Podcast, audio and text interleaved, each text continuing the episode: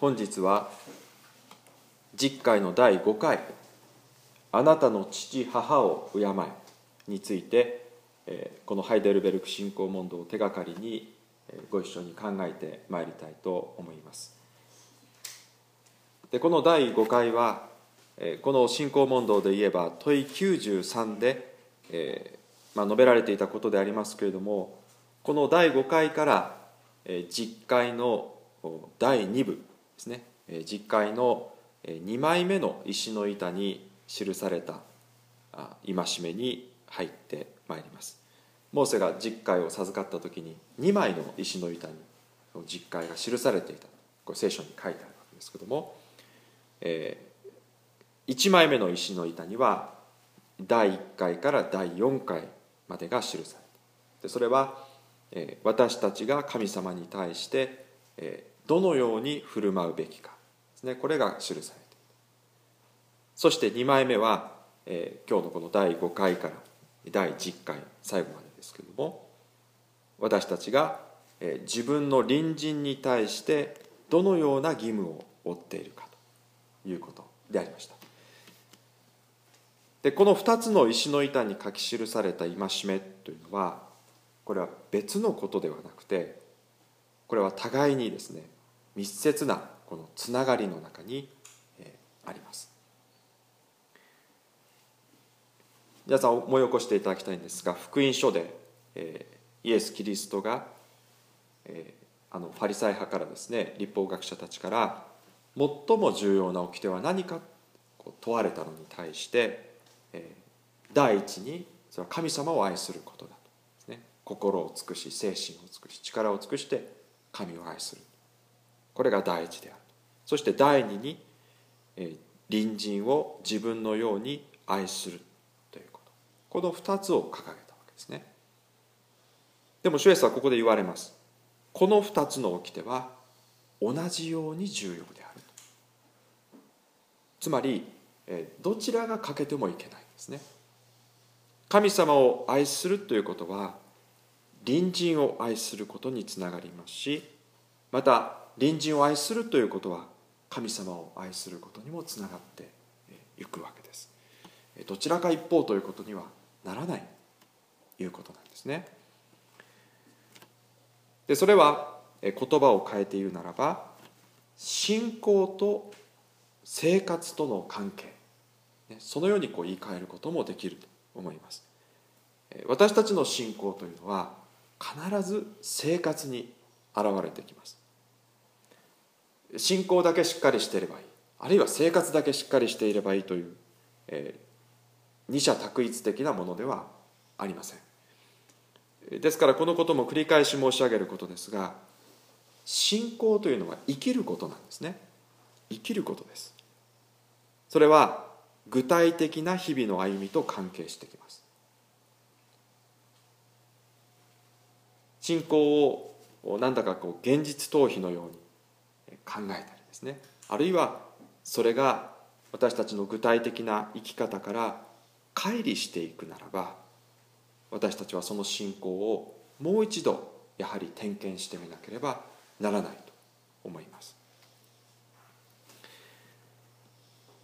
でこのことは実に多くの牧師神学者が、え、この実会を説教で取り上げる際に語ることなんですけどもこの実会の後半第2の石板石の板の部分というのはこれは隣人に対しての務めが記されてるけれどもそれは単に隣人との関係のことだけではなくて実は神様との関係が本当は問題になっているんだということなんですね。例えば今日のこの父母を敬えですけどもこの父母を通して実は神様を敬っているかどうかということが問われているということなんです。もし私たちが自分の両親に対してそっけない態度をしたりあるいは軽率にあしらったりするならばその人は実は神様に対しても同じような態度をとっている。そう捉えることができるのであります。また、えー、次週読む第6回ですけどもこれは殺してはならないとですね。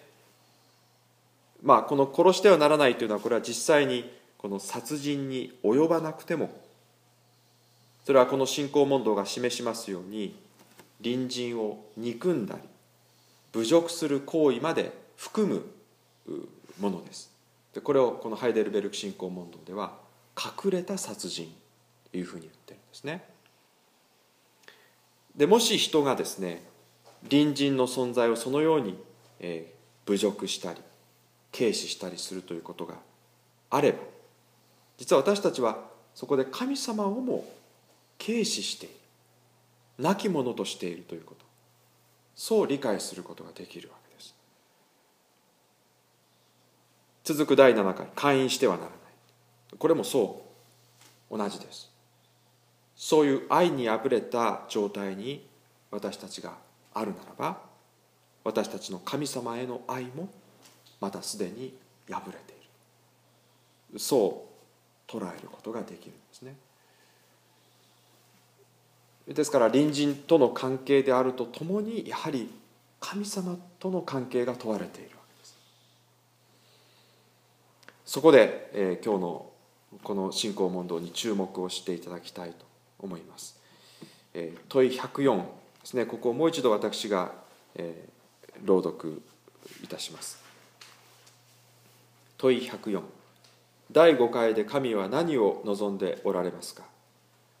私が私の父や母またすべて私の上に立てられた人々にあらゆる敬意と愛と誠実とを示しすべての良い教えや懲らしめにはふさわしい従順をもって服従し彼らの賭けをさえ忍耐すべきであるということです。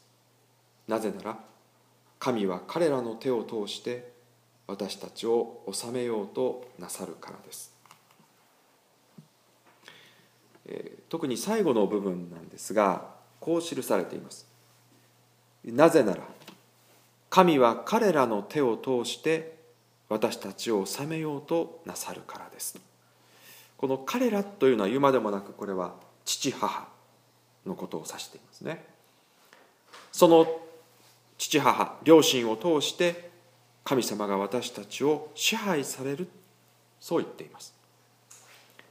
神様のご支配が実は私たちのこの具体的な人間関係を通して表されると。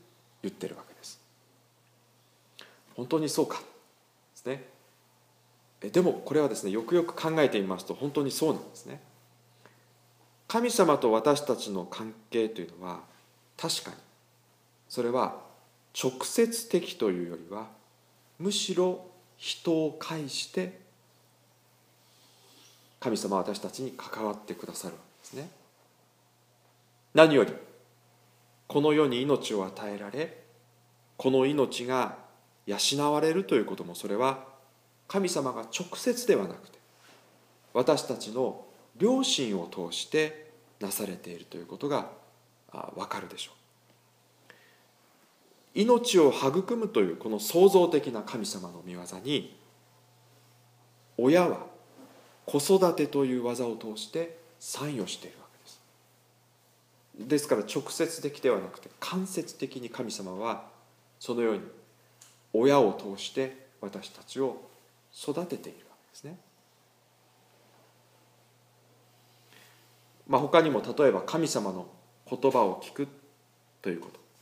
それは日曜日の礼拝で、え、牧師が御言葉を取り継ぐわけですね。でこれもやはり牧師を通して牧師を介して、え、その御言葉を聞くと。いうことがなされて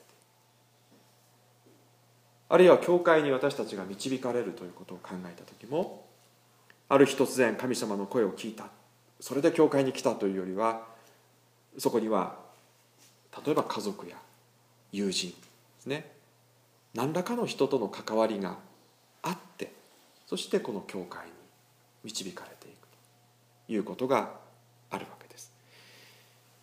まあ、そのように隣人を通して神様は間接的に私たちに関わりを持たれる。ですからそういった意味で私たちの良心というのは私たちと神様とをつなぐその最も身近な隣人であると。そういうことができます。まあしかしこの親子ということですね。これは非常に、えー、難しい。皆さんも体験的にそのことは感じていらっしゃるかもしれません。身近なだけにいろいろと厄介なこともある。ですね、えー、なかなか言えないこともある。そういう親子であるがゆえの難しさを感じている人も多いと思います。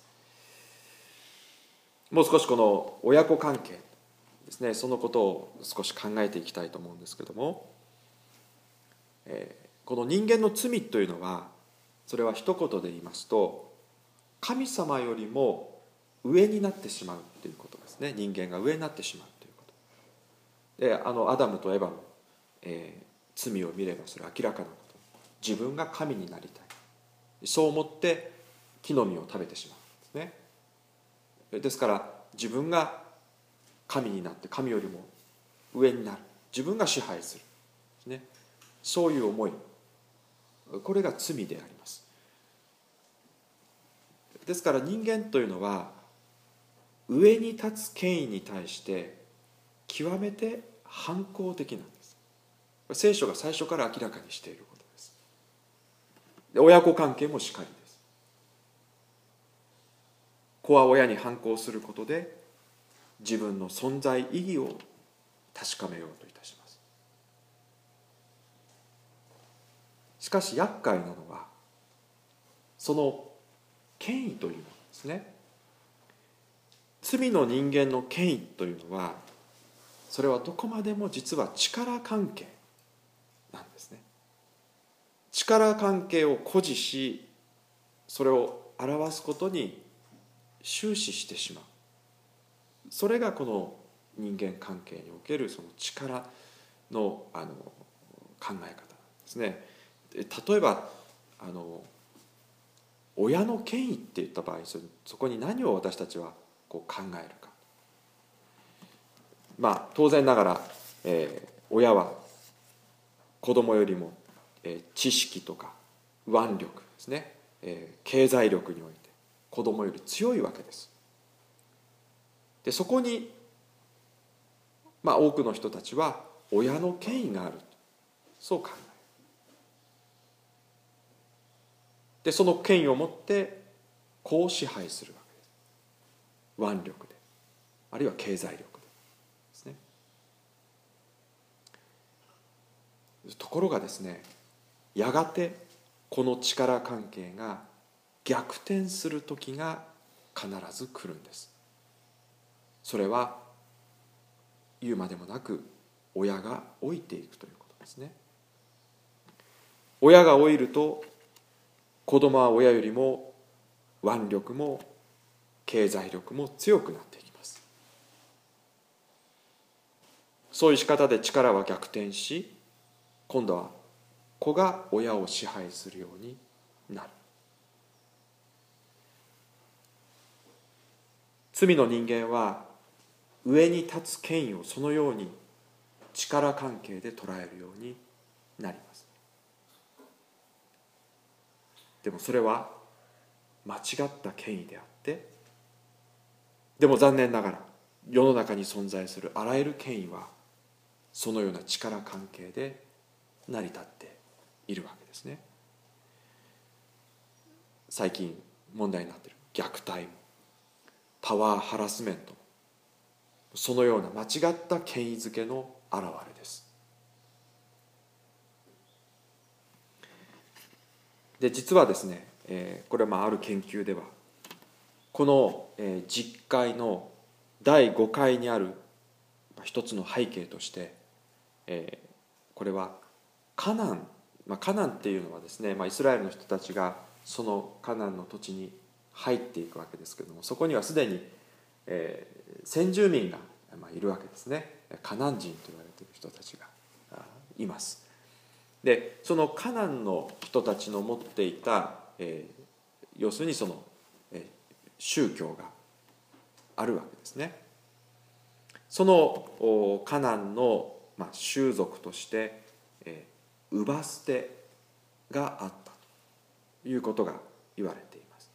つまり、えー、老いた親を捨てるということで、えー、上をしのごうとするということ、まあ、かつて日本にもそういう風習があったと聞きます、まあ、かつてというよりもそれはあ現代の問題なのかもしれませんね。親を捨てると、まあ、孤独死をしていくというその子供ももう親を見放してしまうというようなケースもですねやっぱりあるわけですよね。まあ、特にパレスチナのこの砂漠の厳しい環境にあって親を捨てるということで人は長く生きる道を見出したということ。それは十分に考えられることなんです。弱い者が淘汰されそしてそれによって家族が生き延びていくこれは力がものを言う現代社会の縮図ではなくてすでにこの旧約聖書の時代からですね全ての時代に言ってもいいかもしれませんが存在していた人間の心の闇であってまたこの罪の現実であるということが言えると思います。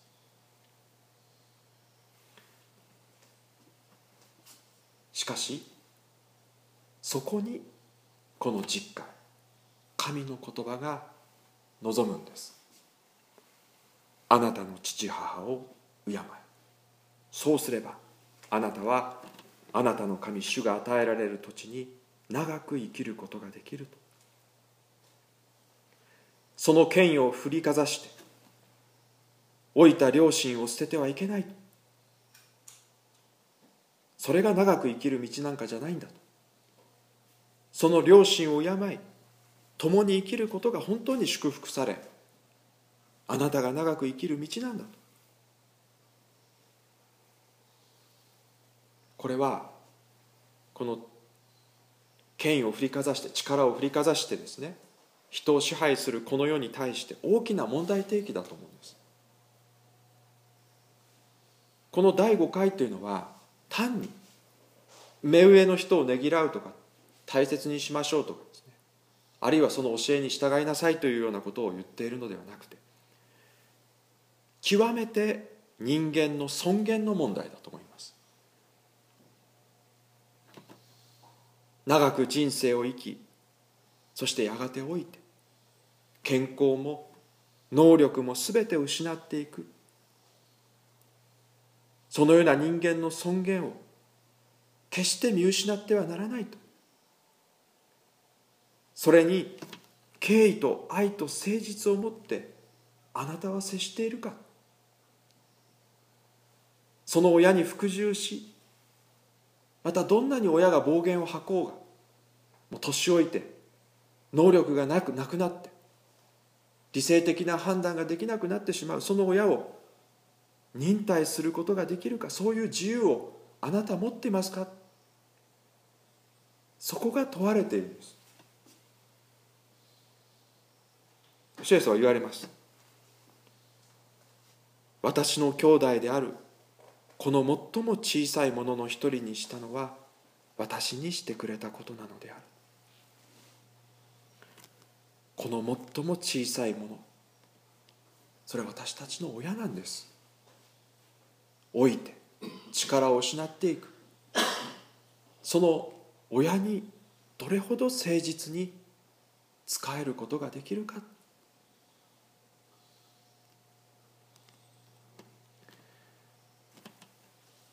言うまでもなくこの最も小さいものっていうのはそれは私たち罪人のことなんですけども。でもその最も小さいものへ愛と誠実を持って仕えてくださったのは神様ご自身でありました。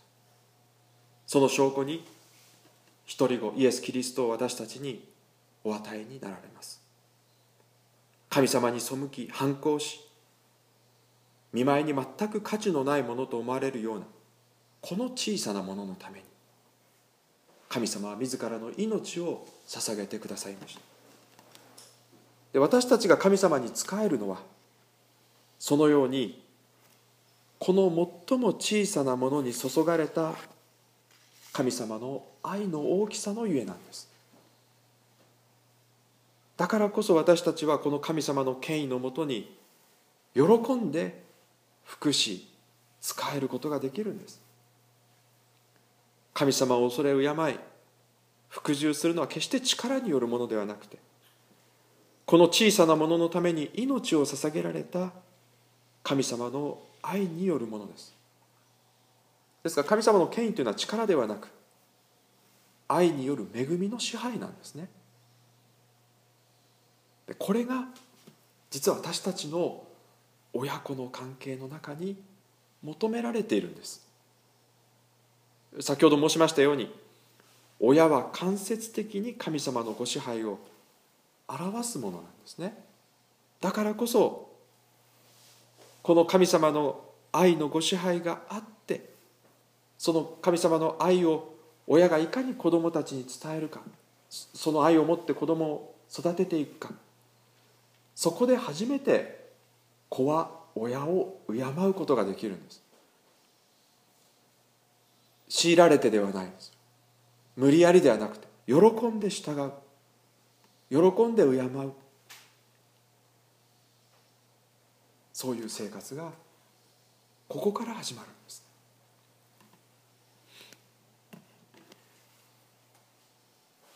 です、先日ですねあの、まあ、何気なく少し時間があったので、えー、書斎にあるあの本を、えー、読んでない本がたくさんあるんで、えー、本を読もうと思って、えー、でもですねあの新学生時代に、えー、もうだいぶ昔に読んだアウグスティヌスの「告白」という本があるんですけどもそれに目が留まって、えーまあ、それをこうまず読んで、えー、しまいました。これぜひ皆さんにもお勧めしたい、本なんですね。これは、まあ、告白というあの題名まさにその通りでアウグスティヌスがこの自分の人生を振り返ってその告白して赤裸々に自分を告白しているわけですね。アウグスティヌスというのは優れた神学者であってその教えというのは今でも教会の中で生きてるわけですけどもそのえー、アウグスティヌスの告白を、まあ、この間ちょっと読んだんですね。改めて読み返してみ、えー、ました、まあ、彼は実に奔放な生き方をあのしておりまして、えー、若い頃は盗みをしたりまた、えー、結婚していないのに女性と暮らしたりするわけです、えー、あるいはあのマニ教という宗教に入信9年間もそこにあの没頭するっていうような時代を過ごすんですね。当然親は心配するわけです。息子をね。まあ父親は早く亡くなったようですけども母親モニカはこの息子を嘆きそして毎日涙ながらに祈ったということ。ある時は教会の司教のところに相談に行く。このモニカ母親がですね。相談に。あまりにしつこく母親がこの息子に会って息子を説得してほしい。この司教に泣いてせがむんで。もう司教もうんざり。それでこういうふうに言うんです。あなたが生きている限りこのような涙の子は決して滅びることはない。そう言ってこの息あの母親を慰めた。そういう話が出てきます。でもこの母親の涙の祈りがあってやがて息子アウグスティンスは改心をいたします。でその改心を息子の改心を見届けて母親は死ぬんですね。その死の間際に母親息子にこういうふうに言いました。あなたが地上のあらゆる幸福を捨て神のしもべとなったのを見ることができた。私はもうこの世で何をしようか。もう何もすることはないと言ってるわけです。アウグスティンスは親に苦労をかけっぱなしでありますけどでも最後にして最大の親孝行をしたんですね。でもそこにはこの息子のために祈り続けた母親の愛があったことを忘れてはなりません。これ改心したアウグスティヌスが立派なのではないんです。この宝刀息子のためこの小さいもののために祈り続けた母親の愛が息子をそのように改心たらしめたんですね。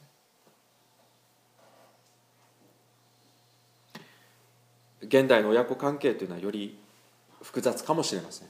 しかし基本的なことはあまり変わらないと思います。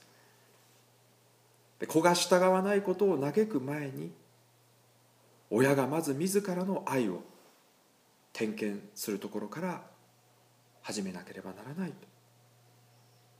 力で押さえつけてこなかったか。間違った権威を振りかざしてこなかったか。そして何よりも子供のために祈ってきたか。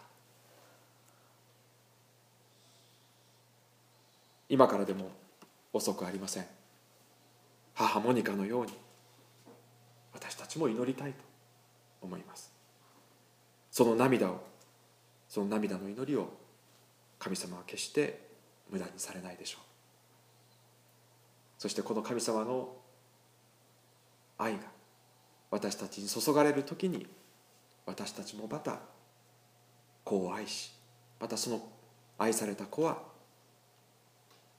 親にその愛を持って応えていく。そういう親子関係をこの第5回は私たちに求めているように思います。祈りを捧げましょう。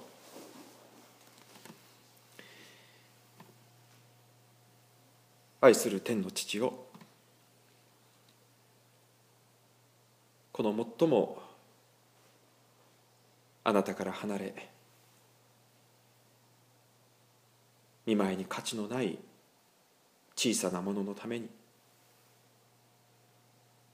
あなたは尊い一人子をお与えくださいました。そのすべてを捧げ尽くして私とも愛してくださいました。だからこそ私どもはこの愛に応え神様を敬い神様に従っていく。その新しい歩みが与えられておりますことを覚えます。そして何よりその愛が注がれている私どもはその愛をもって子供たちを愛し子供たちに仕えることができます。そして愛された子供たちはまたその愛に応えて親を敬うことができるのです。どうぞ小さきものをために私どもがどこまでも神様の愛を持ってそれに仕えていくことができるように。どうぞ私どもにその神様の愛をいつもお与えくださいますようにお願いをいたします。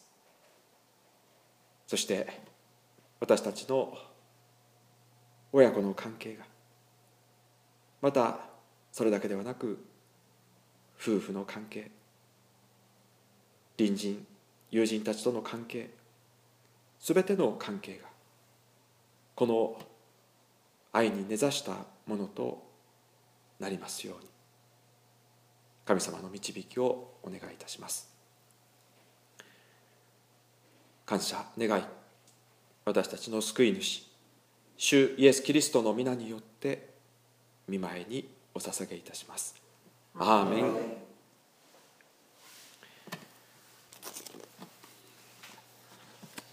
賛美歌の122番を。